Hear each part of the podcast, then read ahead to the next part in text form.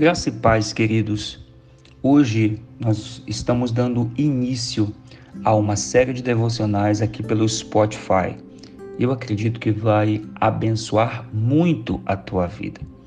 Eu quero começar essa série de ministrações nessa semana falando sobre paz.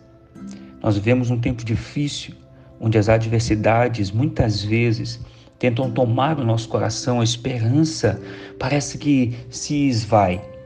Mas eu quero te dizer que Jesus pode trazer paz ao seu coração.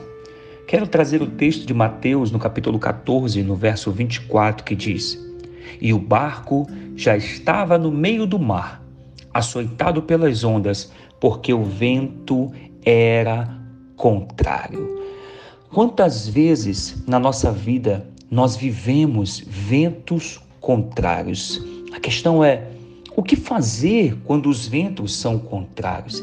De que maneira nós precisamos caminhar, atuar? De que modo nós precisamos nos manter se os ventos não são favoráveis? A primeira coisa que eu quero te dizer está no versículo 22 de Mateus 14, quando diz: E logo ordenou Jesus que os seus discípulos entrassem no barco e fossem adiante para outra banda, enquanto ele despedia a multidão. Primeira coisa que eu quero te dizer nesse momento, quando os ventos são contrários, continue confiando em Deus. O que fazer quando os ventos são contrários? Jesus, nesse momento, dá um comando, mesmo diante das adversidades. Jesus olha para os seus discípulos e pede para que eles entrem no barco e sigam adiante.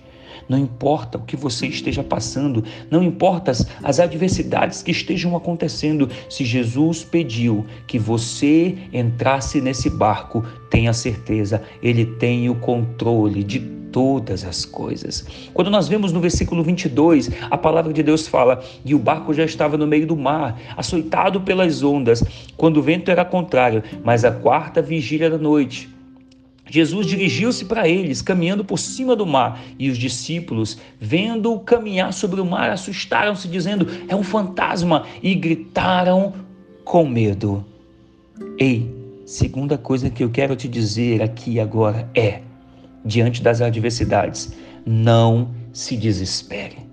Jesus havia dado o comando para os discípulos avançarem. Os discípulos creram, obedeceram, seguiram o comando do Mestre. Então eu quero te dizer que quando as tempestades começarem na tua vida, Jesus sempre vai aparecer. É interessante que nesse momento os discípulos estavam açoitados pelo mar, eles só conseguiram olhar as adversidades e quando eles viram Jesus, eles achavam que eram um fantasma. Para de ficar achando que você está sozinho, que não tem solução, que não vai dar certo, porque Jesus está contigo e diante das adversidades, ele vem para te salvar. Diga amém. No verso 27, a gente vê Jesus, a Bíblia dizendo assim: Jesus, porém, lhes falou algo. Tem de bom ânimo, sou eu, não tenho mais. E respondeu-lhe Pedro e disse: Senhor, se és tu, me manda ir contigo por cima das águas. E ele disse: Pedro, vem. E descendo do barco, andou sobre as águas para ir até Jesus. Mas sentindo o vento forte, teve medo e, começando a ir para o fundo, clamou, dizendo: Senhor, salva-me. Terceiro ponto que eu quero dizer para você aqui é: não olhe as circunstâncias. Enquanto Pedro olhava para Jesus, ele andava sobre as águas. Quando ele olhou para o lado e viu o mar, ele afundou. Eu quero te dizer que quando os ventos são contrários, você precisa confiar nele. Quando os ventos são contrários, você precisa acreditar no Mestre. E quarto e último ponto está no verso 31 que diz assim: E logo Jesus, estendendo a mão, segurou e disse: Homem de pequena fé, por que duvidaste? E quando subiram para o barco, o vento acalmou. Eu quero te dizer uma coisa: aprenda a depender de Deus. Aprenda, no meio da adversidade, a confiar nele.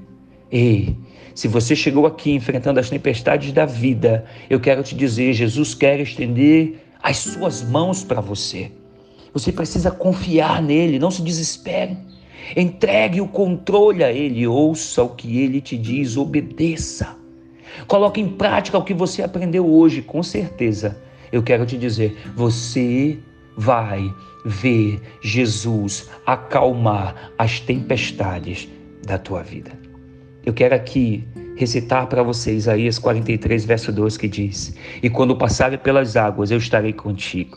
E quando passarem pelos rios, eles não te submergirão. E quando passares pelo fogo, não te queimarás, nem chama arderá em ti. O verso 5 diz: Não temas, eu sou contigo.